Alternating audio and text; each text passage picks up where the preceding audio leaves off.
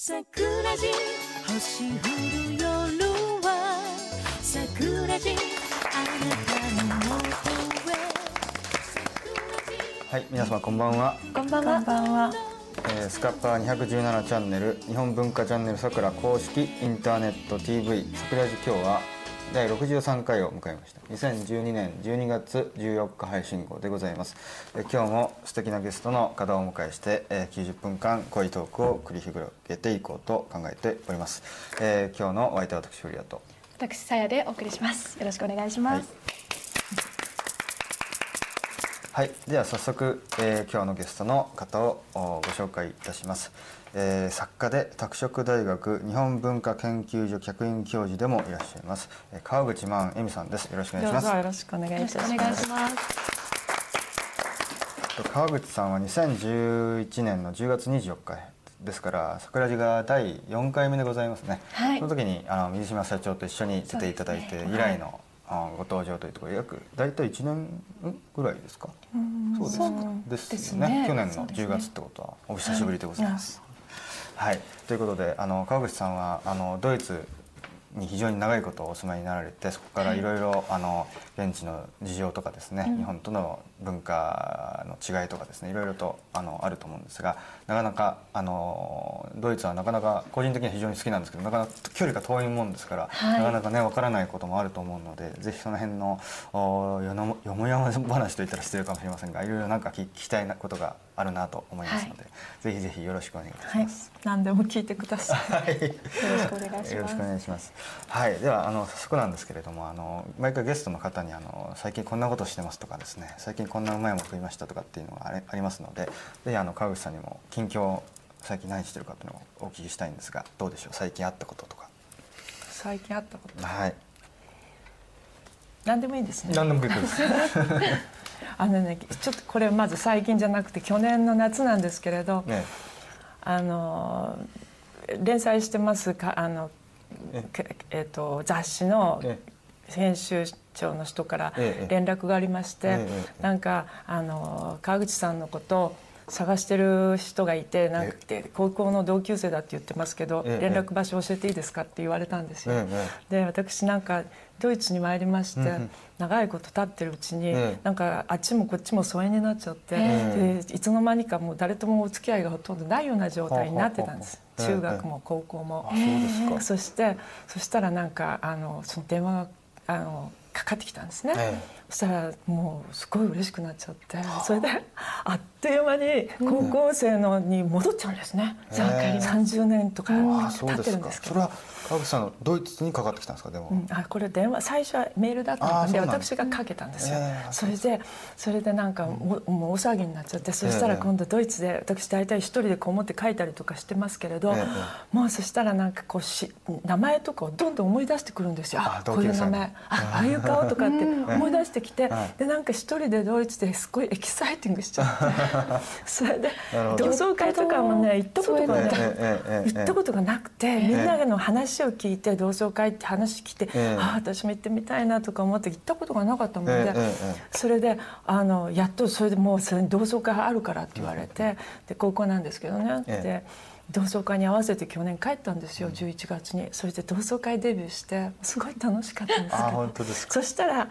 それが高校ね、えでなんか今復活して高校の時のお友達と今日もこの前にちょっと会ってたんですけれど、ええ楽しくやってるんですけれどそしたら3日前に今度またねかかってきたんです。また違う出版社の方あ、そうなんですか。そうです。あ今度は大学だ、はい。大学の事務局からかかってきて、はいそれであの誰かが探してますって言われて。そう私行方不明者だったもんで、それでねあの誰かと思ったら、あの中学校の時ののすごい仲の良かった人なんですけど、その人もう15年ぐらい前までは、はいまあ、お付き合いがあったんですけれど。関西で地震がありましたでしょあの昔阪神あ大震淡路はいあの時にのどさくさでなんか分かんなくなっちゃってでそのまんま私もまあ物臭だから悪いんですけどほっとほったらかしてでこの頃ずっとなんかあ会いたいなと思って どうやって調べればいいんだろうとか思ってたんで、うんそしたら向こうが見つけてくれて。それでまたエキサイティングして今 まだあの今度、えの中学校の同窓会にも入れてもらえるかなとかあそう思ったなんですえー、でもチャンネルさくらの番組に出てらっしゃるから、ええ。なんかね探すまでもそうなくですよね。さん知ってちょっと検索すればいっぱいね YouTube の映像とか出てくる。おかしいですよね。あでも意外最とね近ねよくそういうものフェイスブックとかで見つけたとか出てる。ん。でフェイスブック入ってないから見つからないんですけどね私の場合。はいそうなんか。そうなんであのええ。同窓会に多分ハマっちゃうかなとか。あ本当ですか。あそうですかそうですか。なるほど。なかなか僕は同窓会とか縁ないですけど。まだまだ。もうちょっとあのうん時間が。あの30年ぐらい経つと。あ本当ですか。もうみんな暇になるから探し探して集めてってやってくれる人がきっとい。るんだと思いわますチャンネルさくらには問い合わせが来てないそうです。創作願い出てヒットなかったしなかったのか分かりませんがはい。なるほど。そんな感じではい。同窓会が素敵面白いという感じですよね。ですね。はい、はい、ということで、はいあのさやさんからなんか近況ございますか？はいもう私はもうはい。はい。2週にわたってこれしそうな顔してこれをぜひ皆さんに聞いて。持ちますああの剥がれない。あ剥がれない。剥がれない。もうぜひ聞いてもらいたいという気持ちでいっぱいです。あのいろんなところで歌わさせていただいてますけどすごい色っぽいですね。あありがとうございます。ワンさんにその修正たっぷりのあのどんだけ自分が好きなんだっていう感じで申し訳ないんですが あのいろんなところで歌わせていただいててあの年内もあの28日に目黒の東京クラブというところでライブがありますが、そこでも歌うしあとクリスマス24日の祭日には山梨のコットンクラブというところで、はい、歌ってます。もうクリスマスソングなんかも織り交ぜて。じゃあ年末にかけて結構いろいろライブをこなしていくみたいな感じですか？私は元旦にもラジオに出演あそうなんですか、して、はい、それは FM 横浜ではなく？えっと違いますね。あそうですか。はい。千葉だ茨城かな。あそうですか。はい。素晴らしい。大活躍ですね。ぜひね聞いてください、本当に自信作。うんアマゾンで買いますよね。アマゾンでも買えます、ホームページか。らはい。買ってください、はいあと、はいはいあの近況で言うとどうぞ。あの坂本九さんのあのご令嬢のええ。あの大島花子さんという方が、ええ。あの、ええええ。FM 横浜のゲストにいらっしゃってあであの九さんの遺作ええで有名な「ええええ心の瞳」っていう曲をあええの流してなんかすごく久しぶりになんかええ感動して涙してしまったんですがか。あの大島さんも歌手活動をされててええでなんか Q さんといえばねうん。あの日光の事故でそうですね。亡くなられてしまった亡くなられたんですけどあの事故の時のまあ秘話じゃないけどみんなもう知ってるかもしれないですけどあの Q さん本当日光機には絶対乗らないって言っておっしゃってた方があの時お盆かなんかであのどうしても取れなくてうん最後の最後までマネージャーが粘りに粘って交渉したんだけどどうしてもあの便に123便ですね。123便に乗らざるを得なかったっていうようなことも伺って。あで家族はねあの全絶対そこに乗ってないと。ー。あー新幹線で行ってると思ってたってことですか？じゃなくてあ他の穴だったりとか別の便で絶対行ってるはずだからって言って最初は信じなかったっていうことでなんかそういうなんか巡り合わせっていうか運命みたいなものをええ。なんか改めてちょっと感じてしまいました。ああいう大事故の時はその逆のパターンもありますよね,その、ありますよね。うん。逆に本当にそこだったんだけどちょっとキャンセルしたとかでそういうことがその日光のあの事故のええ。何年も前にえ救済自体にあったんですって。あそうなんこれに乗ってたらあらま。あの亡くなってたっていうような実験があってうん。でもあのええ。そこを九死に一生を得てで生きていてで最後、まあ、日光の事故でっていう。なんかなんか神様が連れてっちゃったのかな。うん。まあ残念ながうらね、ん、そこで生きながらえていろんなね、うん日本に光を希望の光を歌で与えて、うん。まあ、当時はね羽田発の大阪行きですよね、100便はね,、うん。ねなかなかあの未だにね夏になると思い出される痛ましい事故でございますけれども、ね。あの時はねまさか日本航空が、えーこんなことになって再上場するなんてね思わ思いませんので、なかなかね時代が経ちましたよね、時間がね。そうですね、うん。はい、ありがとうございます。そんななんか方と出会ったという話。はいそうですねはい、じゃあ私の方です。か。私の近況はこれ放送が12月の14日ですから、そろそろあの人類滅亡の時が迫ってきたと。えい。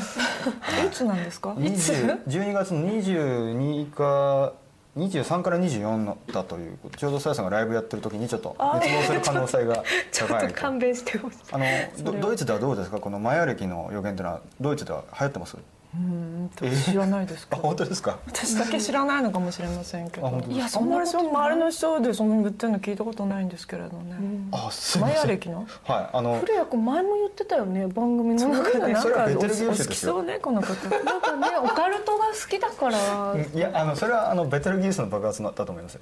いやなんかマヤ歴の話もなんかニュースで取り上げてたような気ですそうですか。あの前、まあ、ちょっとわからない、知らない方に解説しますけれどもその昔中南米でですね当然マヤ文明とかあってそれが暦を作ってたんですけどそれがちょうど第5の太陽だかの時代なんですね今が。第4の太陽がそれがあちょうど今年のだから1週間後あだから12月の23で終わってるんですよ。でそれでもう人類が滅亡だと。これは大変だっつってですねもう2000 2012という映画ができたぐらいですから、えー私はちょっとこれは終わるかなと。嬉しそうに話さないでもらえますか？うん、いやこれからくりがあって去年その本当に歴史学者がもう一回文献を調べたら、あのその後7,000年も歴史が暦が続いてたってマヤ文明のなんでうんなんだって感じなんですけど。はいなんだかね。まだ7000年も続くってそれはでもなんか嘘みたいじゃないですか。5000年ね。どうなんでしょうね。それも当てにならないですね、まあ、まあただあのオカルト好きな感じの人にはちょっとなかなか外せない日かなと。あじゃはい。あ何万年後かの地球は、はい。あのカニしか残ってないっていう話知ってます？何ですかそれ。カニ？カニカニ？甲殻類のカニ。クラ クラブあの大きな巨大なカニが岩場からこう出てきて、えそれは人類が滅亡してるってことですか？もうじ何も残ってなくて生物、カニしか残ってなないんでカニが残るの？なんでカニカニなんですか？そうウェルズの「タイムマシーン」っていう小説ーで書かれてるんですけあどああ創作の方。あ科学的な考察ではなくて。考察ではなくてあ可愛いですよね。カニ。なんかカニね。カニ座だからよかったとか思って。ど。うでもでも23日か4日に、ええええじゃあなんとなくこう、ええ。それを考えてるわけですね。そうですね。じあの末法思想っていうかやっぱりこうあこれで人類が滅ぶんだなという。えその日にライブ？ライブだから。ライブ。ちょうど記念記じゃないですか。ヘルメットとかしした方がいいんじゃないヘルメット、ええ。そうですね。自分だけ滅亡するのかも。なんか隕石落ちてきてね僕の。世界が確かに滅亡する。嫌ですね。はい。えーまあ多分来年も人類は続くと思いますけども、まあ、はい。まあこんなニュースがありましたということでございます。はい。じゃああの実は本編に行く前にちょっとあの紹介があるんですよね。はい。あさやさんの方からこれどうぞ。じゃあ。こちら。はい。はい。こちら皆さんもうお手元に届いてますか？これ「尖閣の歌」うん。これはもう川口さんがうん。作曲して、で水島社長が詩を書かれて「呼びかける季節のように」というねこの歌、これはですね実は「さくらうん。」として歌わさせていただいてます。ペンネームですよね。はい、ペンネーム、はい。あのペンネーム。さやがまくさくらで、はい。はい、それから烏丸節子さんがね、新たにカバーされて、もうぜひ歌いたいっていうふうに烏丸さんご本人がおっしゃったっていうことで、うん。非常にあの優しいラブソングですよね。これちょっと流れるんでしたっけ？流れます、海を感じた時風を感じた時思い出してください。あの島をあの人を時は流れ。悲しいほどに。こんな感じで、いい曲ですね。そうなんですよね。ね。でもなんかでラブソングみたいなのを作りたいなと思ったので。そしたらそういうふうに申し上げたら水島さんがあの本当にラブソングみたいな詩を書かれて、あそうですか。それでなんかこの間ここのスタッフの方がええ。なんか私に「これ本当に社長が書いたんですか？この詩を」ってそうそう。おっしゃってました私が「そうですよ芸達者でしょ」って言っといたんですけれど。そうなんです。尖閣諸島先森の歌っていうね、あののが先に社長が作られて、そうでね。はい。でそれはもう本当にこうちょっと勇ましい部分もでしょうね。あのもう全然違いますもんね。入ってますが、この呼びかける季節のようには本当にあの普通に街に流れていてもおかしくないようななんかええメロディーと詩がね。そうですよね、素敵です。これ、チャンネル桜のホームページから、はい。あのお求め一般。販売は要するにアマゾンとかではなくて。とかではなくてもうチャンネル桜オンリーになってます。で尖閣上陸のドキュメントの映像がですね、どのくらい収録されて1時間くらい全部合わせて、はい、歌と合わせて。綺麗な写真。ねジャケットがかっこいいですよね。あの中に入ってるのも私あの見せていただいたんですけども、この前のすごく美しい写真でした。このこれは朝焼けですかねおそらくねですね。あこの紫の色うん。が非常に綺麗なもう一度拡大をしていただいてもいいですか？いやこれは素晴らしいですよね。歌詞カードも入ってますんで、はい、これは、えっと税込み1000円ですかあ税込み1000円ですね。はい、はい。素晴らしいです。1050円ですね。ごめんなさい。1050円ですね。1050円。消費税がありますから。素晴らしいのでぜひチャンネルさからと検索していただいてねトップページのところにバナーが大きく出てますよね、そこから買えますということですね。送料かかるんですか？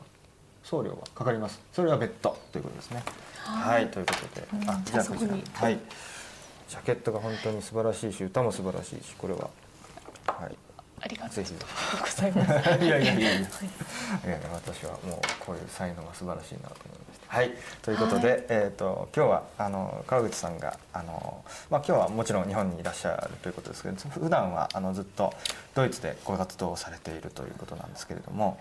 あのまず私ねええ今年の6月でええ。ええ30年なんですよドイツ生活。あそうですか。びっくりしちゃって自分で。なんか30年。恐ろしいですけどね。そんなに長く生きてらっしゃるとも思えない。あというか82年32年のから。6月に行ったんですねそうですか。学生っていうかあのまだ学生になってなくて、はい。向こうで大学の試験大学院の試験を受けるので行ったんあです要するに留音楽あそうなんです最初は音楽、あそうですか。私音楽畑の人間で、えええええねあのピアニストでいうんらっしゃいます。あだからねこんなお歌なんか作らせていただいたんですけどそうですか。そう。でここの時はフォークソングとか作って歌ってたの。ああそうなんですか。うん、それはまあもっと古い話なんですけど、それでその試験を受けに行って、それで受か受かんなかったらどうしようかなみたいな。もう全然こう、先のわからない感じで行ったんですよ。それなのにあの日本にあるいろいろあのその頃もう学校卒業してましたから生徒さん、ピアノの生徒さん教えたりとかしてたもんで、そういうの全部やめてもうなんか全部引き払ってそれでなんかスーツケース一つでドイツに行っちゃってこれで落ちたらどうしようと思ってたんですけどなんか運よく受かったもんでそれでまああの勉強したんですけれど。そこからドイツで始ま無った鉄砲というか。そうですね。ねちょっと勇気がありますよね。勇気っていうのかなっていうのかわかんないんですけどそんな感じで行ったのが82年の6月。ああそうですか。あの当時は当然冷戦時代ですから西ドイツってことですよね。そうです。西ドイツに行って、だから私の頭の中でいまだになんとなく西ドイツで、なんか当時はほらメールとかなかったし電話なんて高いからかけられないでしょ、うん。そうすると手紙を書くわけですよ、うん日本に、うんうんそうすると自分の住所のところに住所書いて最後に西ドイツ West Germany って書いたわけ。それでだからそれがすごくこうもう頭に残ってて、それであのいまだに今手紙なんてほとんど書かないんですけれど、たまに書くとうなんかね West Germany って書きそうになる。うっ。かりこうんう癖で書きそうになりますああそうですか。えそれで音楽の音楽音楽留学的なことでそうです。それでシュトゥットガルトに行っていまだにずっといるんですけど最初からそこですか？そうなんです。最初からそこなんですよ。だからなんかシュトゥットガルトって言いますと。地図をねさっきちょっと見よう見まねで書いたんですけど わかんないでしょこれ。なんかパズルみたいな、えーこれ これがこれ大きいのがドイツですね。はい、はい。ね、北にデンマークあの東にポーランドですね。西西西南にフランス。で南にオーストラリア。あオーストリアね、はい。があって。施設があるとどどの辺ですか？えっとねえっと、はい。よろしいですか？どうぞ。赤の点で示していただきて、げん。こここら辺ですね。あこここら辺ですね。シュトゥット結構。ここら辺がミュンヘンではい。ここら辺がシュトゥットガルトで、えええ。えベルリンはこっちの方ですよね。あハンブルグがここら辺。ええフランクフルトは？ここら辺かな。フランクフルト真ん中。真ん中。うん。割とまあこう南の方ですかなり。ここにこのバーデンベルテンベルク州っていう大きな州があってここがバイエルン州、ミうんミュンヘンになるとこですよね。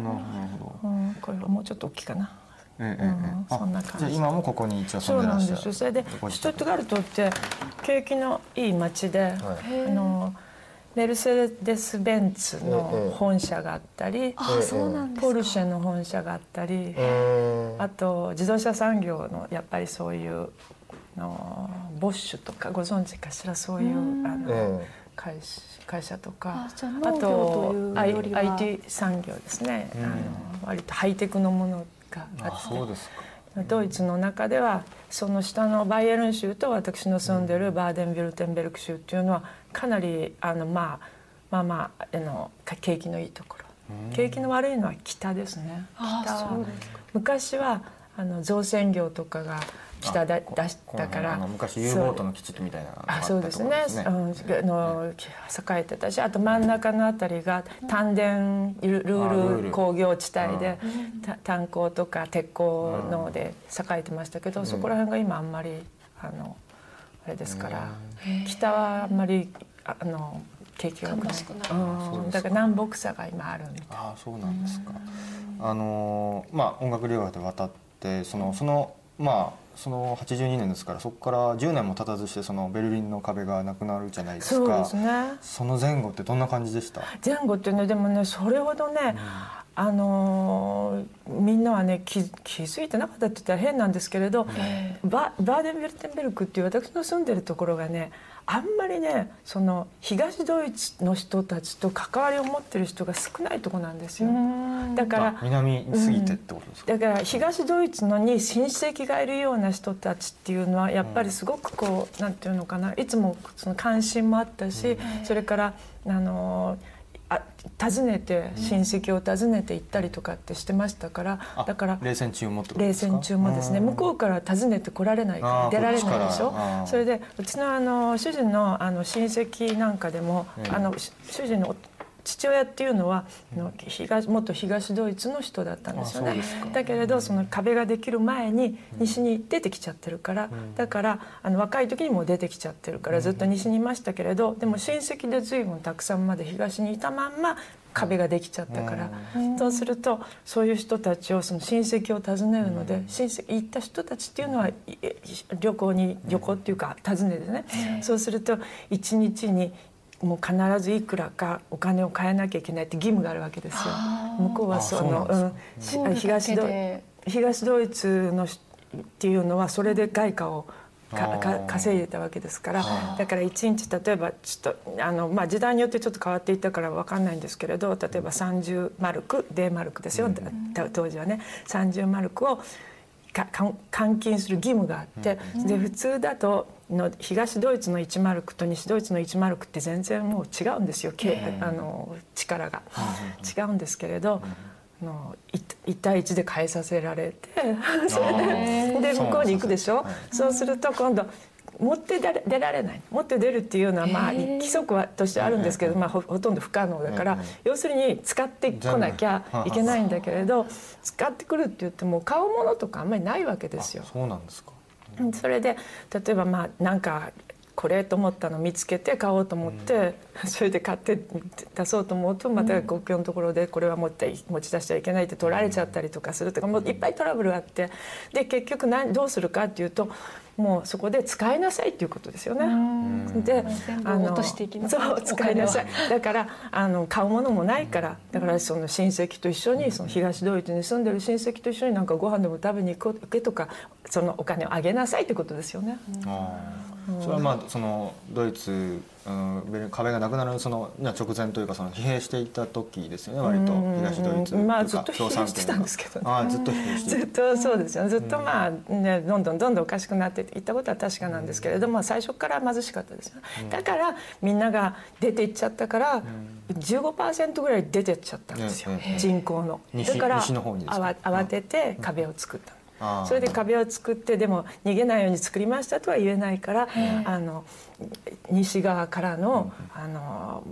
そのアクセスは 一応。いや西側から防衛し自分たちの国を防衛するためにとかなんとかって言ったんですけど要するにみんなが自分の国民が逃げていかないようにまあ作ったわけなんですけれど、まあ、そういうのですごくやっぱり緊張感はあったと思うんですよね冷戦時代っていうのは。で特に70年代ぐらいになると、もうあの核を積んだミサイルなんかがやっぱりええロシア東ドイツのあたりから、ええ。あの西ドイツの密集人口密集地帯のところに焦点を合わせて配備されてたって言いますからだからすごくあのそういう意味では緊張感があって西あのソ連対アメリカのその一番の前線がそこでドイツのベルリンでぶつかってたっていう感じですよね。ただただ私の住んでますところではそういう緊張感というのがあんまりなかったんですよね。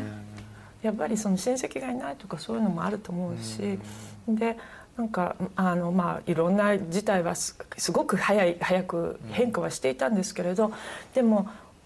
大方のドイツ人にとってあのベルリンの壁が落ちたっていうのはやっぱり唐突だったと思うんですよね。あれをあのちゃんと予測していた、えー、そうなんです1年前に予測していたっていう人はそんなにいなかったと思うんですよ。そうですか。うん、であれは本当にね急にねさっさっさだからもうあの壁の落ちる直前ぐらいにまだあの東ドイツの方は、えっと、書記長が、まあ、一番偉い人ですよね、はい、ホーネッカーって言ったんですけど、はいはい、まだ東ドイツはまた100年ぐらい続きますよって演説してた。それでゴルバチョフが来てそれで一緒になんか式典40周年記念の式典をやって大々的にやってたんですよ。でその後すぐに潰れたわけですからでいずれダメかなっていうのは思ってた人はいるかもしれないけどあれほど早く進むとは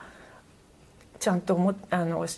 こう予見できてた人っていうのは少なかったんじゃないかと CDU でしたっけ？なキリスト教な基とした党が勝ったんですよね。なんか意に反してなんか急に勝ったんでみんながびっくりしたみたいな話は聞きましたえっと CDU が政権取ったのは82年ですから、うん、私の行った年ですから、うん、ですから急に急に勝ったわけじゃないんですよね。で96年まで16年間、うん、え98年までですね。ごめんなさい。6そうですね。98年まで16年間コール首相が政権を持ってた、うん、だから、はい、あのそういう下地はあった、うん、だからその、えっと、統一の、まあ、立役者ということでコール首相は今でもそういうあのステータスであるんですけれど、まだ、ちょっとお聞きしたいんですけど、はい、あの冷戦中のねドイツって当然このこれちょっと確認したこれ赤いラインでね東 East Germany ですか、はい、はい西ドイツってでベルリンがさらに西と東に分かれてたんです、はいはい、要するに国が分かれていってさらに首都のベルリンが西うん、西ベルリンと東ベルリンに分かれてたっていう状況じゃないですか、はい、でこれここがベルリンの壁なんですね要するに。そうですそうです。これがベルリンは、はいですからベルリンの中の真ん中に壁があっただけじゃなくて、東ドイツはあれがごめんなさい東ベルリンは要するに、あ東西ベルリンを囲むようにあの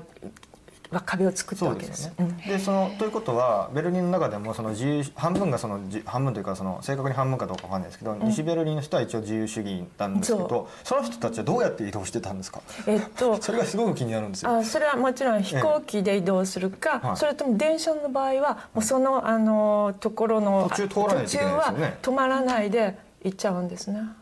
ああ。だからあのちゃんとな国境警察みたいのが見張ってたんえー、要するに、まあ、降り降りて逃げたりとかできないよ、要するに陸路で西ベルリンの人が、要するに西側に行こうとしたら、うん、まあ、ここ絶対通らないといけないので。そうそうです。そあの線路は線路はあるんですもちろんあるんですけれど、はい、そうなんです。それってあれなんですか？その鉄道に目張りとかして見えないようにとかっていうのあるんですか？そそこまで厳重じゃなかったじゃあ私ね乗ったことないんですけど、その電車では。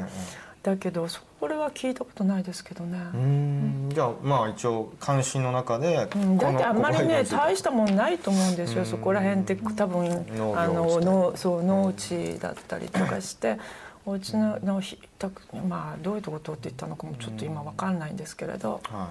い。うん、へえ。いやでもすごいですよね。激動の時代をそうでしょうね。居合わせたんですね。でまあそれでだんだんまあ、壁がなくなってそれで1年後にもうすぐ統一しちゃったわけですからね、そしたらその2年後にもう EU ですよね、92年から、だからもうなんかヨーロッパが統合していくっていうようなもうなんかそういう機運がありましたよね、あの当時っていうのは。その東西ドイツとは統一した後にやっぱり東の方って貧しいと思うので、いろいろ労働者が入ってきたとかいう話聞いたんですけど、川口さんの住んでたその南の方にもそういう東ドイツ出身の人ってわってきました？もうやたくさんあのい来ました。でも、まあ、同じドイツ人ですからね、だから、うん、まあそれで東の方は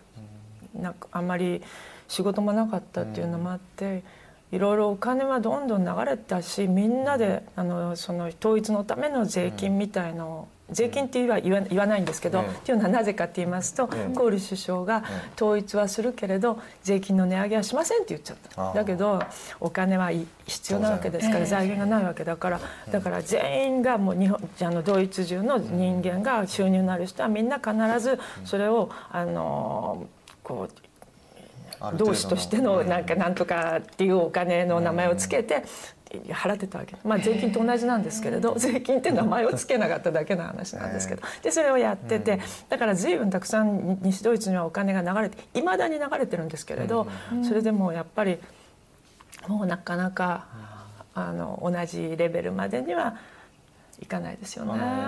ドイツが分裂あ分裂とか分割されてあのまあ50年弱で統一になったじゃないですか。40年弱ですね。40年弱あ、うん、48年ぐらいですよね。だからあのよく同じね分断国家で朝鮮半島出てきますけどもその同じ朝鮮民族だけど鉛が違うとかなんかそういうふうに聞くんですけど、うんえー、差別的な気持ちとかあ東ドイツもやっぱり言葉はあの違いますからあの鉛ですかその方言っていうのが必ずあるからわ、かりますうん、あの分かりますだからもう聞いたらああっちの人だっていうのはわ分かります、ね、あそうなんです、ね、分かりにくくてね特にドレッセン私ドレッセンの本一つある、ええ、あここにありますね偶然、はい、ここ行きますとこれドレッセンって本当に素晴らしい街なんですけれど。第二大戦中にね大空襲があって非常に日本でも有名なはい、空襲でね何もなくなっちゃって、はい、でその後また、あの全部復復元したんですけれど、ええ、でここ取材何度も行ったんですけれど、はい、言葉がなかなかね分かりにくくて。そうなんですそうなんですよ。それで聞き直すと、ええ、向こうの人は自分たちの方言のせいだと思ってなくて、はい、私が日本人だからドイツ語が分かんないんだろうと思ってるから、はい、ででなんかね言ってくれるのもねなんかだんだん大きな声になるけれど分かんないんですよね。あのドレスデンのこの辺ですよね。ドレスデンっていうのはこのここの辺ですよ違いましたっけ？どこってかおっしゃった今ここの辺じゃなかったです？違いました？えっとねもうドレスデンっていうのもうちょっとあそうそうそう結構下のチェコの横です。チェコのはい。あのなんか知識だけですけど非常に古いことと聞いたんですけどあれなんですか？やっぱ言葉は違うな。日本でいうところの京都弁的ななんかそのいやそうどうどう言っていいのか分からないんですけれど、はい、でもドイツってもともとがの両方国家ですから、うん、いろんなこうちっちゃなものがい、はい、あったわけ。ちっちゃな、まあ、大きな国もあったしちっちゃな国もあったしもともとはもう300も400もあったわけででそれが、まあ、あの1800 14年ぐらいにやっと30いくつにしてっていうようなところですがもともとこう地方色が豊かなとこなんですよね。これちょっとまだ読んでないんで申し訳ないんですけど、あのこれは統一された後にから取材されたそうです。これはもうあの暑いバートです。あそうです。はい、2000年になってからですね。あのどういうところに具体的に惹かれたんでしょうか？うん、一番最初に行った時に、ええ、あの車で行きましてちょっと郊外にのペンションに泊めて、え、それで市電であのすぐなんですけれど、はいはい、行ってで普通の街並みのところをこう通って行って市電で、うん、そしたら突然こう、まあ、川があって、でその川をエルベ川なんですけれどその川を渡って。ったらもう突然その古い街並みのがもう右に左にこう出てきて自分がその中にこうバッと入っていくわけですよ。でそれ見た時にわすごいすごいすごいって思って。それで、うん、っていうかねなんかねこういこう威厳がある感じがしたんですよ。それでねどのの建物も結構ね黒くてもうなんか古い感じがするから、え服がこれ復元したのかしらって最初分かんなかったの。どれが新しいひょっとしたら古いのもそのままのもあるんじゃないかって思ったんですよね。でも後で聞いてみたらもうほとんどがもう復元したもので。それでそのの近郊にドレスの近郊にあの砂岩砂の岩ですよね。砂岩っていうのが取れるらしくてでそこのところからい岩を石持ってきてそれでこう立ててでそれが割と黒くなりやすいんだそうなんですね。排気ガスだかなんだか分かんないんですけどもう何もしなくたって黒くその空気中の何かに反応して黒くなるというふうに言ってましたけれどだからもうなんか復元して30年経ってとしたら、まあ、20年でも結構もう黒くなっちゃうから古く見えるわけですよね。でいろいろ調べてましたらそしたらそのちょうど聖母教会っていうのを私が最初に行った頃はまだ建ててる最中だって最後にあの5回ぐらい行った時にはもうちょうど建った終わりだったんですけれどそれはもうバラバラに壊れてしまってで本当にもうなんかそこに60年ぐらいのあの60年代の写真なんか見ると何にもないところにこう羊が放牧したりとかしてるわけですよ。それでそこのところにあのホーネッカーの指導者たちはそんなものをねその昔のあの王様とかそういうもののものはもういらないと。だから、うん、あの 大きなアパート建てて人民を住ま住まわせようみたいなことをあっちこっちでやったんですけれど、そこだけは市民の反対でも残してあって、それでようやくの統一の後でそれを復活させようって言って、そしたら石がそこにあの壊れたわけだから、日本みたいにあの燃えないから、石っていうのはそのままこう瓦礫の山として残ってたわけですね。それを全部ねもうねあの取ってあったの。でナンバーつけて撮ってあった。えー、すごい。いつかやるために。そうそのその執念がねすごいと思うんですけれど。それそれ現地の市民がやったんですそう市民のなんかそういうやっぱりあのグループがあったんでしょうね。市民運動みたいなのがで撮っちゃって。それでねそのあの建てるのに昔の写真だとか設計図とかがあるわけですよ。でそれを見てどの石がどこだっていうのをコンピューターで全部やってだからもちろん足りないとこあるんですよ。で古いのでちゃんと足りてるのはまあ真っ黒の石。で新しく今入れたのは白いんですよまだ。だからね白黒パズルみたいになったのができたの。でそのなんかね執念っていうのはねすごいなと思いました、ね、でもそれってやっぱり当時の東ドイツの市民がまあ今はできないけどいつか来る未来のためにと思って番号つけてたわけですよね。でしょうね。いや感動的ですよね。すごいなんかもうだからちゃんとこう倉庫みたいな作って棚作って置いてあったんですよね。そうですか、うん。でもやっぱりそういうの置いとけなくて本当に爆破されて、あの教会なんかでももう爆破しちゃって、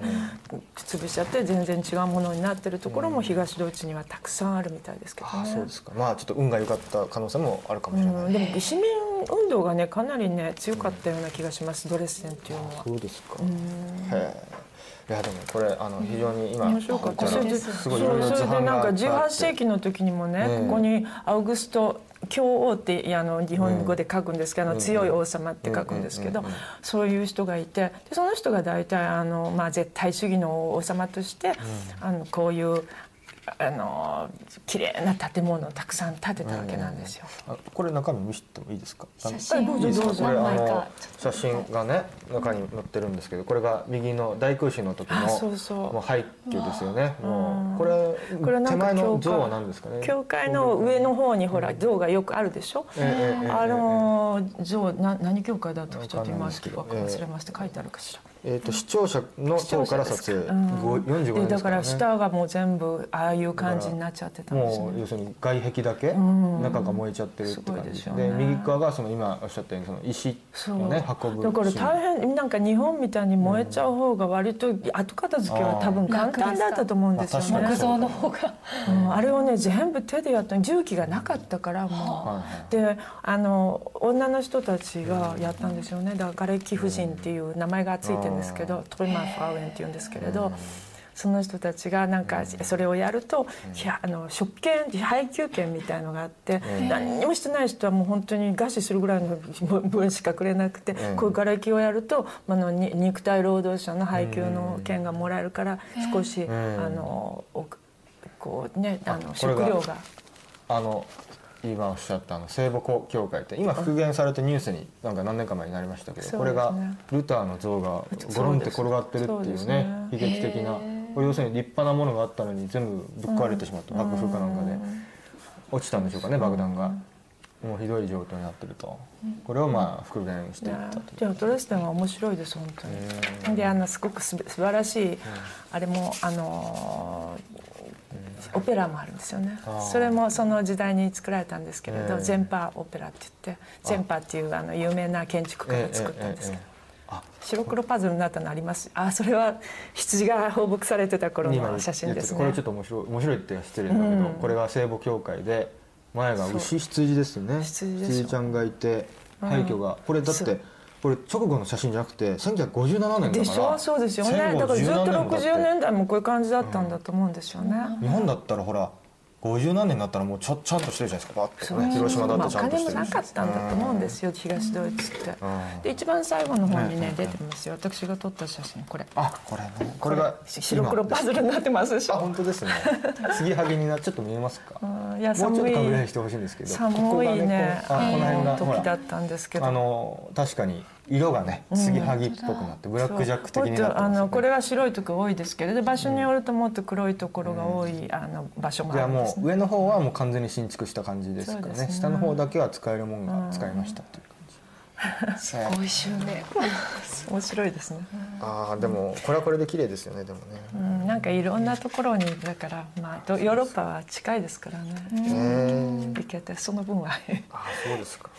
向こうに住んでると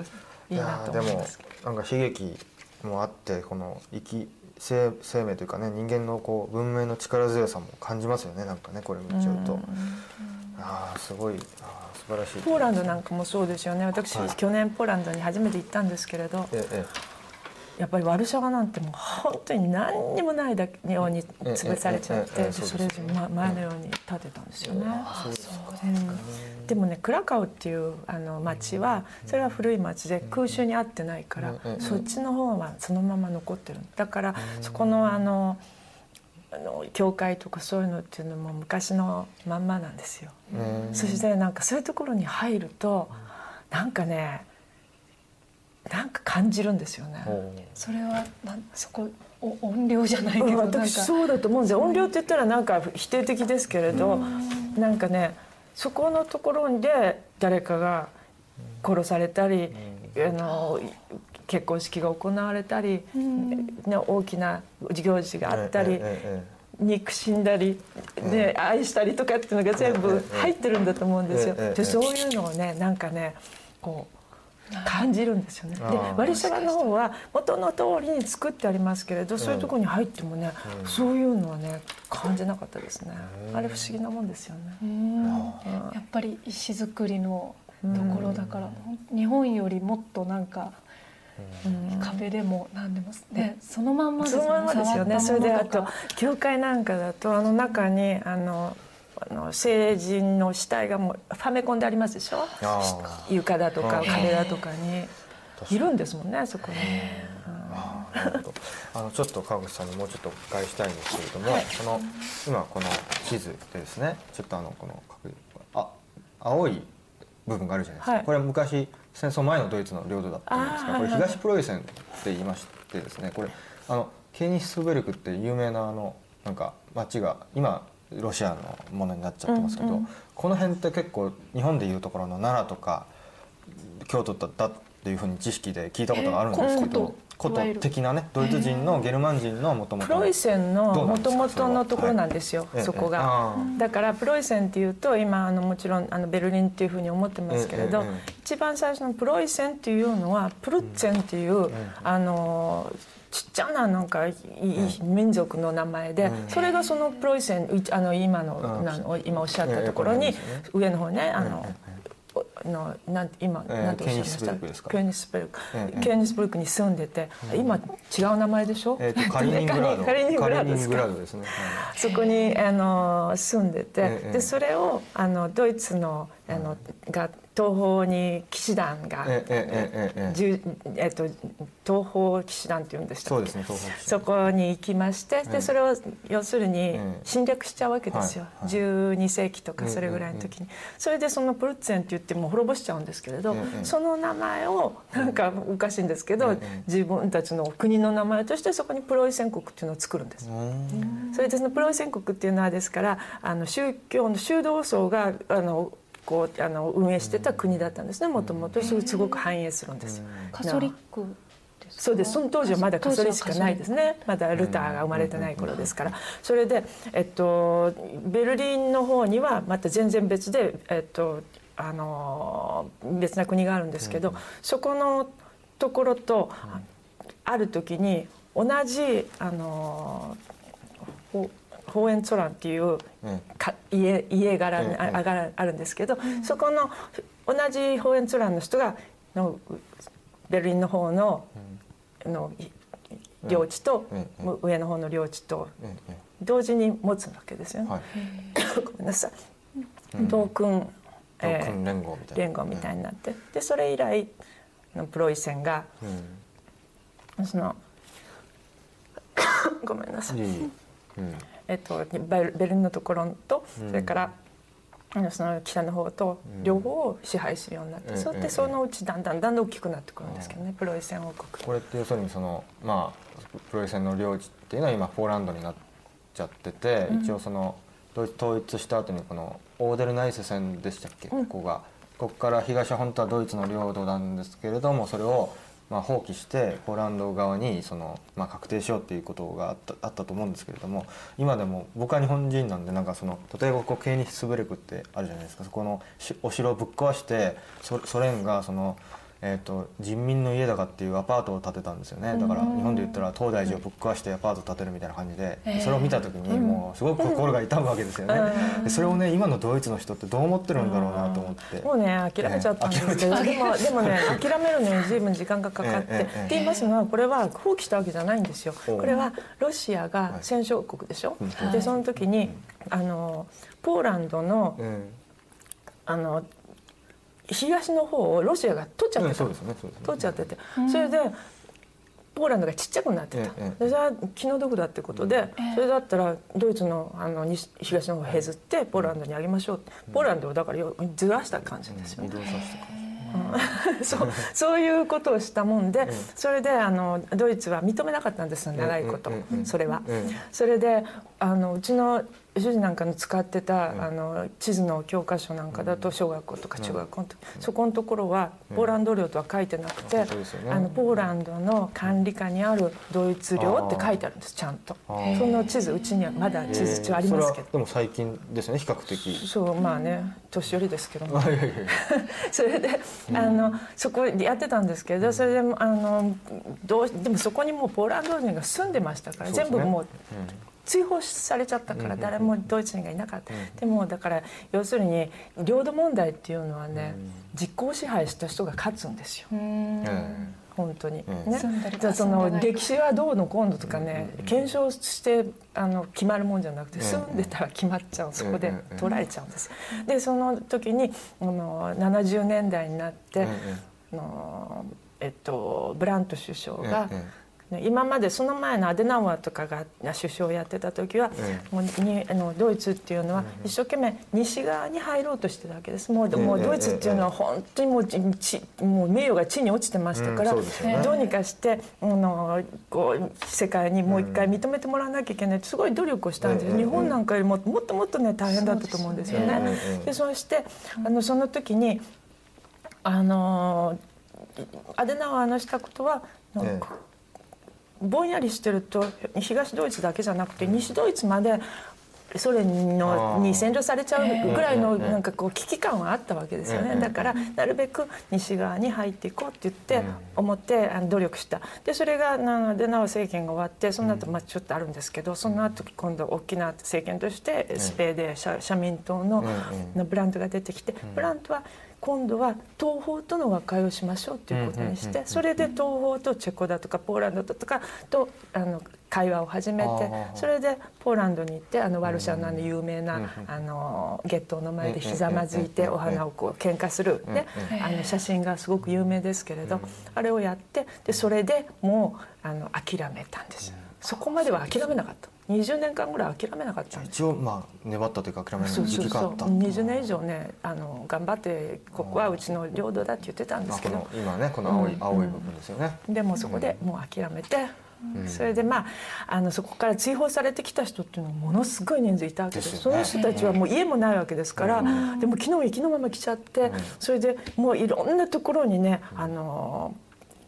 こうなんていうのあの部屋を開けこうなんていうの上げ上げなきゃいけない。あなたが例えば住んでるでしょ、うんうん。そしたら4つ5部屋があるとするじゃないですか、そしたら1つとか2つを、あの東からにあの追放されてきた人のためにあげあげあの開けてくださいって言われてだからあちこちにこうなんか。なんか分かれてシェアハウスみたいな感じで。そういう感じだった。それは強制的にやったんですそれはまあ強制的っていうよりも、まああのまあ助け合いましょうみたいなのが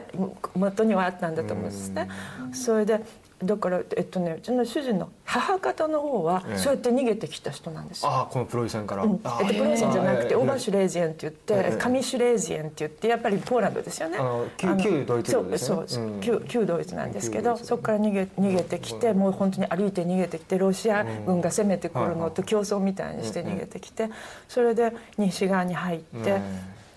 それでやっぱりねあのあるお宅のええ。なんかもう本当に狭いお部屋にえ何人家族子供と一緒にしばらく住んで。えはい。だってそういう人たち仕事もないわけでしょ、うん。しばらく食事でもねまあでも仕事はね多分ねあその頃ってねいくらでもあったと思うんですよ。だって復興しなきゃいけないから。あうん。ええ。いや苦難の歴史があったってことですよね。まあねいろいろ面白いですねドドイツの歴史も。うんですよね。あのそれであの先生あ川口さんがあの本をねはい。最新の本を出された最新でもないんですけどね。これ去年ですから。えっ、とタイトル読みますね、えーサービスできないドイツ人主張できない日本人ということでドイツから素晴らしい日本が見えてくるっていう創始者からですね。2011年去年出された本なんです。これちょっとおまあドレスデンの本についてですかね。ですけど。かいつまんでいやいやそうでもないんででその間にいくつかあるんですけどはい。すみません。えっ、となんかかいつまんでどういう本なのかっていうこれですか？もうこれ読んだ通りで。あのドドイツ人っていうのはサービスっていうのはね、はい。知らないっていうかないんですよ、えそうなんですか、ないんですよ。まさにない。ない。だからそれドイツ人はだから腹も立たない。だって知らないから。ないものはほら私たちはあるからえ向こうに行ったらあるものがないからはこうびっくりしたり腹を立てたりとかするわけですけどもともとなかったらどのくらいないんですか？ゼゼロではないですよね例えば食事をしに行くだけでも、食事をしにいやとにかくこうあの普通だ日本だったらね、はい。お店に入ったら「いらっしゃいませ」って言って、まあ、にっこりとかしてくれるじゃないですか、うんうんうん。であれはもちろんあの社交辞令なんですよ。ね商売でやってる、だから別にさやさんが来てふすごくなんか心から嬉しくて言ってるわけじゃなく誰が来たって言うわけですよ。ささやさんならまあ本当に心から嬉しい人もいらっしゃるかもしれないけれどでもそれは当たり前の礼儀として言ってるんだけどそういうのもなくてそれでなんかこうあまりそういうあのにニコニコおかしくもないのに笑うのはおかしいんじゃないかって思う。人が多多いらしくて。そーれでなんかすごい不機嫌な顔してる時もあるわけですよ。で一度なんかもうあまりにも不機嫌だから私すごく腹が立って「あ別にじゃあ買わないわ」って言ったことがあるんです。よ。うん。う慌ててなんか横から誰か飛んできて「いやあなたにねその個人的にねあの何かがあってねこの人はこうしてんじゃないんだ。ちょっと機嫌が悪いだけだ」って機嫌が悪いのを機嫌が悪いのをねこっちにぶつけられるとみたいな困るでしょね。それなんだけど向こうの人の感覚だと、なあ自分が例えばおなお腹が痛いとか機嫌が悪いとか頭痛がするとか、そういう時にねなんでニコニコしなきゃいけないんでそれは人間として正直ではないんじゃないかとか思うんじゃないかなと思うぐらいなんか結構不愛想な人が多いですね。あのでもものすごい高級店とか行くとまた別ですよ。それあなたがってあれなんですか？ね地域差とかあるんですか？地域差もね少しはあるかもしれませんね。うん、でもいあのでも例えば私がベルリンに行った時にはい。バスの運転手ワンマン運転でやってて、こう誰かがなんか聞いたんですよ。そこには張り紙してあったんですけど、今日はこうだとかうんうんうん。忘れましたけど内容は。でその時にね誰かがもう一回聞いたの。ここに書いてあるだろう、そう言うんですよ。普通言わないでしょ日本まあ言わないですね、え えうんクレーム対象になっちゃいますよね。であレストランなんかに行っても、なんかい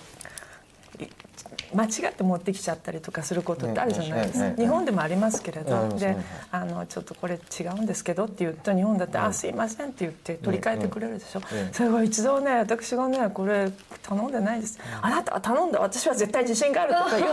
えーすごい。主張するん。だそこでそこで主張俺そばするに行った時あの、えー、と日本ですけどあの間違って持ってきた。らそれでいいじゃんって言われたこと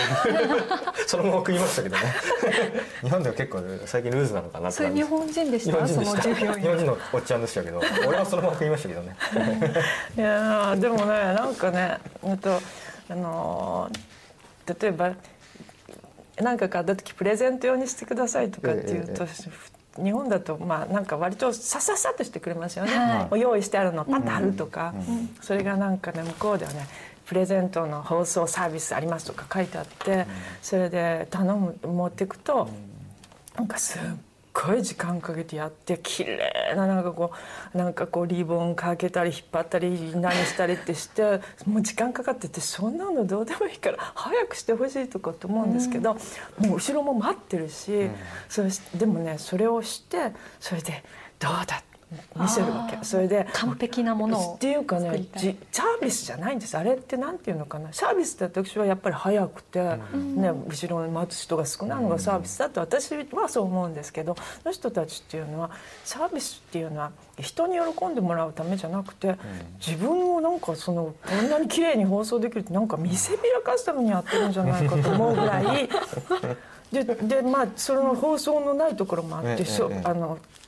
プレゼント用にしてほしいんですけどって、うちはそういうサービスはしてません、そういうお店もあるんですよ。へもうなんかねなんか私の知り合いもあの奥様がドイツ人の方で日本でずっと暮らしてる方でなんか夫婦だけどあのはっきりともうお財布はもうはっきり別で、でなんかことあるごとにあの私はこれだけ働いてるからこれだけ使う権利があるってことをなんか主張奥様が主張するって日本だったら、まあ、どちらかが全部管理したりとか、まあ、任し任されたりとかするんだけど、そういうのがやっぱりなんか違いを感じるっておっしゃってました。そういうなんかシビアなところっていうか、でもねその労働時間に関してその、まあ、夫婦の間っていうのはまた別なんですけど、うん。うん。労働時間に関してええ自分の労働は例えばあの週37.5時間だとかええ39.5時間だとかそういうふうにこう日本人ってあんまり意識してないんですよね。だから聞いて例えばあの友達なんかで会社勤めてる人に「あなた週休何時あ週のあの週労労働時間何時間?」って聞くと「えー、っと何時間だっけ?」みたいなのが多いんですけど向こうすっごいそれがはっきりしててえその時間に対してこれだけの収入をもらってるっていうのがあるから30分でも余計に働くの絶対嫌がるんですよね。お金がそれの分出るんだったらいいけれどそうじゃないのは嫌だっていうか。結構ガッチガチきちっとしてだるから。学校の先生もそうですよ。学校の先生もあの例えば産休明けなんかでもう100%働かない働きたくない時には50%の労働75%の労働ってそれはもう時間ですよ。75%の労働だちょっとよくわかんないですうん、それででそれで時間でだからそれだと,、うん、と週のうち何時間の授業っていうふうになるわけですよね。でそれがすっごくは頭にはっきり入ってるからだからそれ以上のなんか例えば休日に出てきてなんかとか休夏休みに出てきてなんとかの指導とかそういうの絶対やらない。お金が出ればやるかもしれない。それはいいんだか悪いんだなかでもいいですよね。労働するね雇われ側にとってはいいのかうん、もしれない、私だからね、あの日本の雇ってる方の人ってすごくね恵まれてると思いますよ。そうですよね私この間も美容院に行っててそしたら聞いたらなん。かお休みもそん。なになん。か一まあ初めのうちだとねなくて、だけどドイツだったら必ずその年間に何日の休暇っていうのが決まってるでしょ？でちゃんとお給料が出て休む権利があるっていうのが例えば4週間だとするじゃないですか、はい。そうしたらもうその4週間っていうのは絶対に取るんですよ、必ず取る。あいいいいことですねでうん。もね、ね、だからそれを日本っていうのは有給休暇があるけれどそれはみんな一日残さず取るってことはしないでしょ。取ったらおかしいと思われますもんね、そうはい。それでみんなでお休みで夏休みとかでお休みの時には、みんなでお休みして遊びに行くけれど有給休暇っていうのは遊びに行くために取らなくてなんか理由を言わないでお休み取れると、使用でお休みしますっていうの時に取るために置いとくみたいなそんな感じですよね、それ知らなかったから私すごいびっくりして。でうちのあの長女が日本の会社日本でボッシュっていう会社で渋谷で、あのインターンしてたんですよですごい病気で風邪ひいて病気してるって言って、でドイツに電話してきて「じゃああんた休みなさい今日は」っつったら「まあそんなことができるわけないでしょ」って言われて どうしてと思ったらあの有給今日なんか取ったらそしたらなんかもう夏にちょっと5日しかないのにそれが遊びに行くのができなくなるから私は死んでのはってでも行くとかって言ってましたけどでもみんなはってくるんですね本当に。そうなんですよね。なかなか休みづらい風潮ですよね。それ聞いて休まないものだっていう感じですよね、まあ、僕は割と正社員のそういうあれはではない環境で生きてきたので。私も知らなかったんですよ。だからねダメなんですよ。設計そうあの、そういう厳しさを知らなくて。いやだからね同級生でやっぱり厳しいなと思う人もいますけどね、うん、あのあれなんですか？あのただそういう結構こうまあ日本から見るとちょっと労働時間が短めな気がするんですけど、うん、の割にはドイツってやっぱりすごい先進国だし、そうですよね、まあ僕的には豊かなイメージもあるし。だから要するに、ね、あのまあ働いてる時間はかなり少ないですけれど、テキパキ。なんか密にやってると思うんですよ、ね、だってだってしなきゃいけないことっていうのはあるわけですから、うん、で今やっぱりそんなに景気がいいわけじゃないからぼんやりしてるとなんか首切られたら困るなみたいな不安っていうのはどこでもあるでしょ、うん、そうすると例えば日本だったら5時に終わんなくてもまあいいやってできるけど向こうの人はどうしても5時に終わりたいわけですよ。絶対終わりたいからだから5時までにやろうと思って必死でやるわけ。うん帰って残業しないで。日本ってなんかあの社長が帰るまではとりあえずいなきゃなんないとか部長が帰るまではとりあえずいなきゃなんないとかあるらしいじゃないですか。実際の生産に関する労働力とは違うところでなんかこう場の空気みたいな日本的な場の空気みたいなのがあってほら帰らないじゃないですか、そういうのはないんでしょうねおそらくね、それはないような気がします。それに同じ部屋にみんないないし。ああそういうことです個室なんですよああそうなんですか。基本的に。個室であそう仕切りがあるみたいな感じっていうかちゃんともう一つの部屋を持ってる人たちが多くて、えー、あ工場とかはまた別ですよ。そうじゃなくて事務所の場合は。な別そんなに偉くなくても少なくても2人で個室持ってますね。でなんかまあ会議の時だけは集まるみたいな感じですか、うん、えー、そうなんですか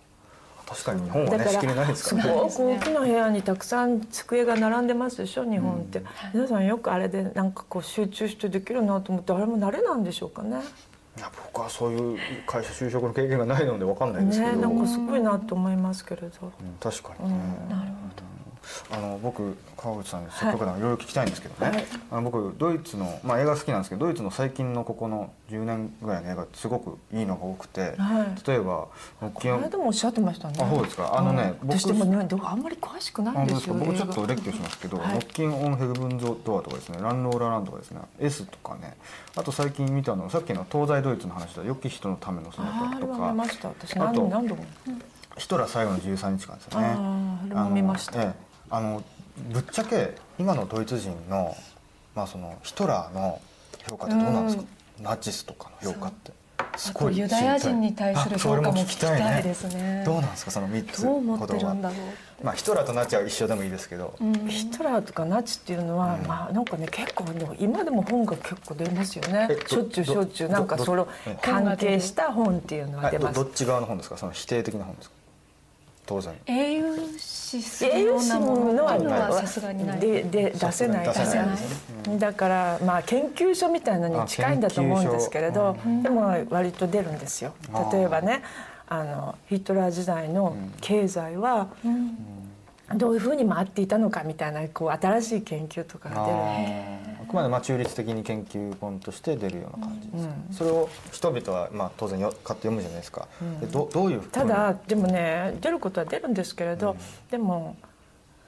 私若い人がね、あんまりそういうに興味持ってるとはもう思えないんですよね。あまあ日本と似てるような感じですかね。だからまあ買う人は年配の人じゃないかなって思うんですけれどそれと本当にもうまあヒトラーをなんていうか戦士好きとか。好きな人ですね、だけどねあんまり若い人でヒトラーだとか、あの第三帝国に興味を非常に持ってるっていう人はあんまりない。あまりない。あの漠然とやっぱりヒトラー時代もいいことがあったとかあの戦争はまあヒトラーひどかったけどまあ一部の利ぐらいあったぐらいのことも言わないですかねドイツ人で日常の会話で、言わない。言わない。言わないあヒヒトラーのことをねよく言うともう罪なんですよね。まあもうそれはそうですけど、うん。例えばそのなんとなくこうあの時代はとかっていう話もないですか？うんとね戦争に関してはうん。たまにありますけどでも本当にたまですね。あの例えばあの時代っていうのはもうみんながね力を合わせていたからねよかったんだみたいな。そあーそれとかことはあとあのーえっとギムナウジウムって高校生ですけれどその子たちが最最終的には動員されちゃってなんかあちこちで工場で働いたりあとなんていうの対空空射法ってなんていうんですか？対空対空砲ですか降射砲ですか？放射法っていうんですか、あれなんか割とはそういう若い子たちが動員されて撃ち落としてたっていうんですよ。あのなんか爆撃のが来るとね。うん末期の方ですよね、うんもう末期の方、うん。それでこの間ねそれやってたっていうね、もう今84とかぐらいのおじ,、ええおじさんの知り合いのおじさんに話聞いてたの、ええそしたらなんかねなんかみんなでやってて楽しかったって言いましたね。で撃ち撃ち落として間違ってドイツのもね一機撃ち落としたんだとか言ってましたけど。まあそういう武勇伝は別に普通に語れるみたいなでもその時のあの雰囲気ただもう最後になってもうこれは負けるその時はまだ負けるって思ってなかったらしいです最初の時は。だから守ってると思ってたんでしょうけど。それであの負けるとなったらもうあのまあどうどうしたんでしょう。逃げた逃げたとは思えないんですけれど、まあ、これは大変なことになったっていうふうに思ったんだと思うんですけれど、捕虜になったって言ったかな。捕虜か。うん。例えば日本みたいにこうやってもう戦後な60何年経って、あのやっぱりあの戦争の背後にはうん。例えばなんかあのコミンテルンがあっただとかあいろんな説がたくさん出てくるじゃないですか。それと同じようにドイツでもうん。あのヒットラーの裏側に誰かいたとかうん。それからそのアメリカの裏バックには誰がついてたとかなんかそういうそういう分析ですね。そういうのはありますね。だからはそういう本っていうのはなんかまだぼちぼちやっぱりずっと出続けるんじゃないかなと思いますまあ、それはまあ一定の支持者というかその読む人は日本と同じようにまあいるような感じですうね。ただ公にそのなんか肯定とかはない、そういうそういうのはないですね。うんあとユダヤ人とおっしゃいましたね。あそうです。そさっきれはちょっと聞きたいですよね。ユダヤ人にって私ドイツに30年住んでますけど、この人がユダヤ人で近所にいますっていうの一人もいないですよね。ユダヤ人ってあんまり住んでないんじゃないですか？あそう なんですけど。ユダヤ人でドイツ人になっちゃってたらもう分かんないし、まあまあそれはそうですよね。南の方に少ないとかそういうこと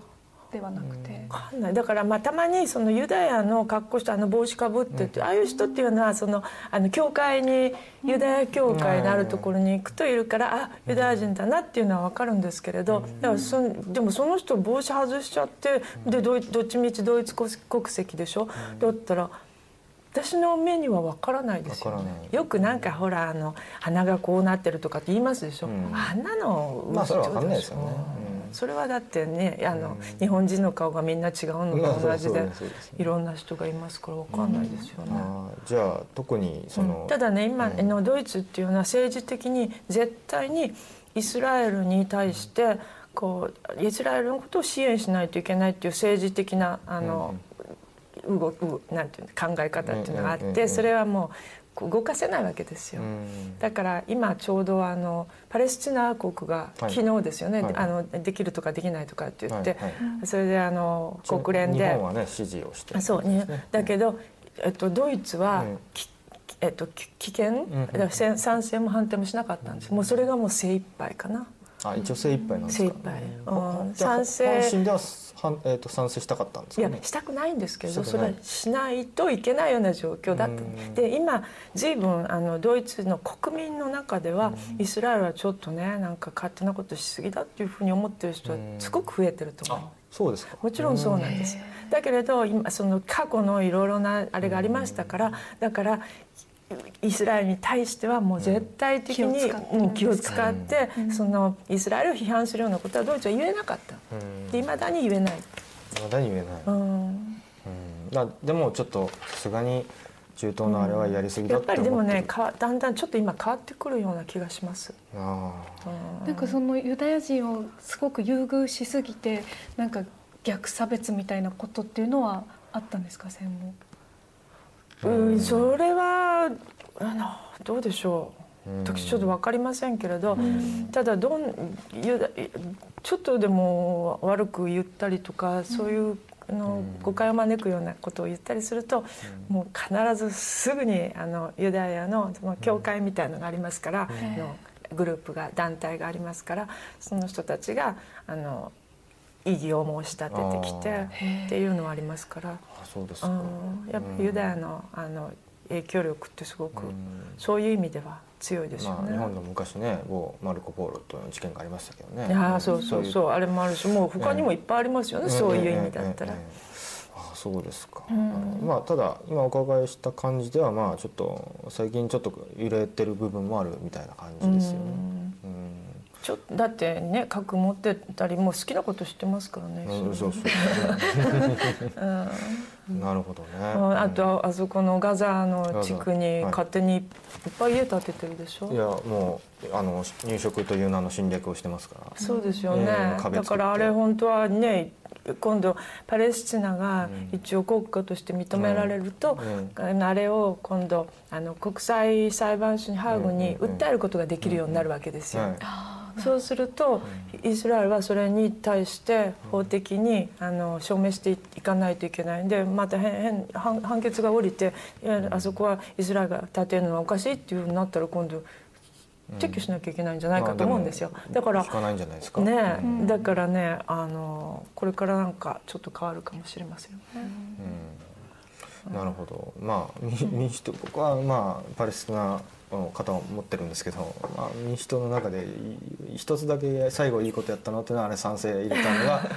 いいかアメリカは反対しましたからね。そうですよ。それはイスラエルに反対できないですもん。あれだけは民主党最後一つだけちょっといいことをしたかなと僕は非常に嬉しかったんですけどね。珍しいですよね。アメリカが国際社会で反対していることを日本が賛成に回るって逆のことをするパターンってねちょっと珍しいニュースですけどね。大抵は反賛成するか、ね、せず今言ったように否定するかぐらいだったからあれだけはよかったかなという気がしますけどね。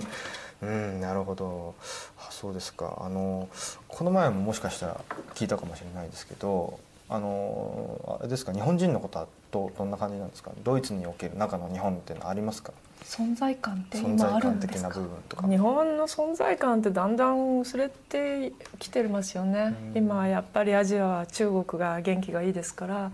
中国のことはもうすごくもそうですうあの興味を持って。特に経済的にだから今のあの危ない状況経済的にガタガタしてるのを助けてくれるのは中国だって信じてますからあ多分それはもうドイツだけじゃないと思いますようん。フランスでまあもみんなそうだと思うんですけれどアメリカもそうだと思いますよ。だけどあの日本っていうのはそういう意味ではこうちょっとだんだん影が薄くなってきてるような気がしますね。残念ですけど。それっていうのはこの主張できないっていうことが私はそれもすごくあると思います。だって黙ってたら昔はね黙っていい製品を作ってれば認められたいい時代だったんですけれど、今ってこうすごくこう競争もっと安くもっと安くみたいな感じで、いい製品っていうよりも安い製品っていうのが強いわけですよね。それだからあのすごい競争が激しくなってくるとやっぱり主張できない人っていうのはね、忘れられちゃうみたいなところがあると思うん。ですよ。で私よく昔通訳とかしてたんですけれど、あのこうふこう2つのあの日本人と日本人だとしたら何か決めなきゃいけないっていう時に、こうここら辺まで欲しいなって思ったら、こっちもちょっと手前のところをここら辺って言ってこっちもちょっと手前のところを言って、日本人の場合ですよ、それで話し合いで歩み寄って真ん中の線を出すみたいな感じがするんですけれど、ドイツ人はおそらくドイツ人だけじゃなくてうん他の国の人もそうだと思うんですけどあれってあの昔のあのアラビアの絨毯とか売ってるああいうのと同じ流れで、ものすごいもう2倍ぐらい先言ったりとかもああいうのってしますよね。それでそれでそんな値段はダメだとかで買う方はすごい半分ぐらいに言ってみて、ガンガン喧嘩してでなんかやるんですよ。でそれと同じでなんかこう仕事をやってても両方ともちょっと引いてなんて言わなくて両方ともちょっと上を向こうに言うわけ。多めに、多めに言って持ってきて、向こうも多めに持ってくるから、そこのところで「いやそれはないだろう」みたいになんやかんややって、でだんだん引いて真ん中の線を出す。ね、そこそこの違いがあるんですよ。そうすると日本人は日本のやり方でやってここら辺まで欲しいけどここら辺までってちょっと引いて言うと、向こうはもともとこっちまで出てくるから、だからもうはいじゃあそれでってなっちゃうと、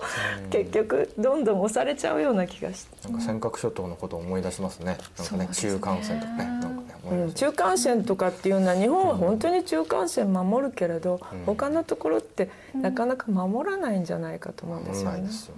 三、割増しくらいでね要求しとけばよかったですよね。うん、でもそういうのね伝統的にないんですよ日本まあそうですよね。三割増しで要求するとか二倍要求するとかってそういうのないでしょ？ないですね。うん、だからそういうのをなんか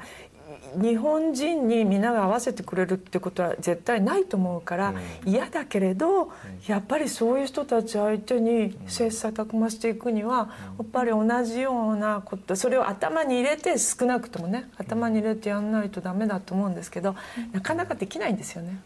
議論とか好きじゃないし討論なんて大嫌いですもん日本人って。そうですね。あうんの呼吸をね求めます、ねうん、それとかあの、相手の言ってることをなるべく分かろう分かろうとするでしょ。だから議論向きじゃないんです。で向こうの小学校中学校なんてもうそのことばっかりやってますからだからもう議論好きなんですよみんな。好きでしょうがない。で何が面白いのかって私なんて思いますけれどすごいわわわわ言ってで何も決まらないんですよ。だって考え方なんてそんな変わるわけないんですから、でも議論自体がきっと好きなんだと思うんですよね。あのドイツのテレビとかでは日本でいうところの朝のまで生テレビみたいなのあるんですか？それ議論番組ってどんどん。いや議論番組っていうかそれはすごくあります。それはもうシビアにやってますから。もうなんかドキドキするぐらい特に政治家のやつはね。あの学者とかのあっちの人たちはそんなのはないですけどそういうこうなんていうのあの喧嘩みたいなことはないですけれど、政治家とかが評論家とかそういうのがこうやるのはものすごい。あやっぱり向こうにも評論家的なやつらがいて、結構けんけんがくがくやって。そうそうそうそういうの。なんか日本みたいに八百長じゃないけど なんかもう番組終わったら後ろでこうやって握手してるみたいな、いやでもそれもあるかもしれませんけれど、でも議論自体はこうもともとそういう例えば学校だって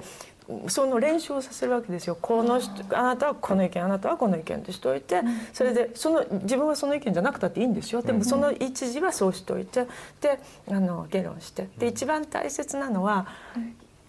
妥協をしてうまいところに持っていく妥協の仕方とかっていうのがやっぱり一番その実実際問題では大事だと思うんですよね。だから日本人の場合それもああいうのって訓練ですからそれができてないからだから妥協がうまくできないだから結局ああのああ言っとけばよかったとか後でなんかこう腹立ててみたりとか恨みに思ったりとかっていうのもありますし私なんかしょっちゅうですけどああ言っとけばよかったとか思うんですけどでもそれであの向こうの人っていうのはすごいと思うのはどんなに喧嘩みたいになっててももうしょっちゅうあるんですよ。そんな高尚な場面じゃなくてもそれこそレストランでもあるぐらいですからどこでもそうやってわーって喧嘩してでそんでそれが一応決まるじゃないですか。じゃあこうこうだ。そうするともうねニコニコしてさよならの言える人たちあの根に持たないっていうんですか、あれはすごすごいですね。だけどそこら辺がやっぱりね全然文化が違うんだと思うんですよね。でも根に持たないそういう好きなことを言ってで全部言って根に持たない人たちの方が最終的に強いですよね。うん。なるほど。それでなんか見学になってって刺し刺しに行ったりしないんですか、ね、はい、そういう喧嘩しちゃって、うん、日本人みたいなこう根に持って刺しに行くとか。だから譲渡理論と離れてるんじゃないですか、うん、もうちょっと日本もともとのその考え方というのはテーゼシンテーゼじゃないですけれどだから違うものを違う意見2つの意見を戦わせながら最終的に出てきた意見というのが両方よりもいいものが出てくれば本当は理想なわけじゃないですか。あそうですねね、それがドイツ哲学のその大元みたいなところだから、だからまあそこまで高尚なことはできないにしても、ちゃんと政治家でも何でもちゃんと妥協のところに持っていき方というのがすごく上手な気がします。なるほどでみんながね最後にね「いやこれが良かった」って言って自分たちの手柄のような顔をみんながするの。全員が、全員が勝者みたいになる。うん、それの団結力はすごいですね。えー、まあまあもうね、うん、まあこういうご時世ですからいやそれが日本のいいところだと思うこともありますけど、うん、もうなんかそういうこと言ってられないようなね時代かもしれませんよね。昔はね残念ですけどね、よかったかもしれない。国内ではねいいんですけどね、外では。そうなんですよね。はい、ちょっとあっという間にですねちょっとお時間になってしまったんですけれども、うん、あの最後私とせいやさんからちょっと感想言って、はい、最後川口さんにまとめていただきたいと思うんですが、うん、どうでしたか？ちょっとその地図をくれました、はい、どうぞ、はい、いやなんかこの地図を見ててああドイツのなんかその底力っていうのはやっぱこうどれだけこう他の国に囲まれてこの長い歴史を生き抜いてきたかっていうところだと思うんですけど日本はね幸いと言っていいのか不幸と言っていいのか、まあ、島国でそうですね、四方八方海だったんでそれがあの幸いであるって言えるように、あのなんかドイツに学ばなきゃいけないところがあるなと思いましたね。ありがとうございました。はいそれ私が書いた ポンチポンチ地図なんですけどね。いや今おっしゃったようになんかこうこんだけこうずっと神聖ローマ帝国でしたっけ？なんかその時代からずっとこうまあいろんなちっちゃいね自治療法みたいなのがあってでずっとこう周りがフランスがあるし東に、えー、ロシアがあるし北方はなんか北欧の方でちょっと強いなんかいたじゃないですか。なんかグスタフ王みたいな感じの人がいたり、うん、南は昔オーストリアがすごいでかかったし、うん、そのね近くにはイタリアもあったしなんかこうすごいこういろんな揉まれてきたんだなというのがこう。ね、さっきさやさん言ったように、日本とは違うところじゃないですか、ね、まあ、日本もね原稿とかあったけれどもその日じゃないじゃないですか。日じゃないですでその中で今ドイツがこうまあもはや EU のねまあトップと言っても差し支えないんじゃないですか？すね、ね首領じゃないですか。ヨーロッパの中ではもうおっしゃる通りね超大国だだろうし、うん、まあ技術とか、まあ、今日ちょっと本当は原発の話とかも聞きたかったんですけど、うんね、エネルギーとかねまたの機会でぜひあれなんですけど結構いろんな分野でほらリードしてるじゃないですか、うん、もちろんあの自動車とかもファッションもそうかもしれないけど、うん、なんか日本と比較にならない歴史をまあもちろん日本がダメってわけじゃないんですけどヨーロッパの中でこのいろんな外敵を、まあ、打ち負かしてきたり、まあ、逆に負けてきたりっていう歴史をずっと辿ってきた国ってすごい面白いですよね。いつか行ってみたいなっていう気がします、人種的な側面とね、うん、それからなんか宗教の側面とですよね。ねいろいろこう混在してて、本当にヨーロッパのね本当ど真ん中じゃないですか,、なんかね、うん、あのイベリア半島とかまで行くとまたちょっとこう端っこだったりイスラムのあれがあったりするんでしょうけど本当にね中部というか真ん中でいろんなところの影響があったと思うんでちょっといつか行ってみたいと思う国でありました。はい、はい、ということで最後川口さんにぜひまとめていただきたいですが。ちょっとまとめられませんけど。でも今あの神聖ローマ帝国とおっしゃって、はいはい、あれはドイツ帝国なんですよね、でもあれはもうその首都この国があったわけじゃなくて、ね、こう連合になってたわけですよね、ね、だから例えばオーストリア帝国に匹敵するのはバイエルン王国であったり、うん、ベルテンベルク王国であったり、プロイセンであったりしたわけですよね。だからもともとそのこうなんて今になっても自治地方の地方の州の力っていうのがすごく強いんですよ。だからの連邦政府っていうのはもちろん今ありますけれどベルリンに。だけれど州自体がものすごく強くてであのえっと、参議院の方は、それは日本みたいにこう直接選挙で出てくるわけじゃなくて州各州が自分のところの代表を出してそれで参議院ができてるわけなんです。だからねなんかねこう市民の意、政治意識みたいのも高いし、こう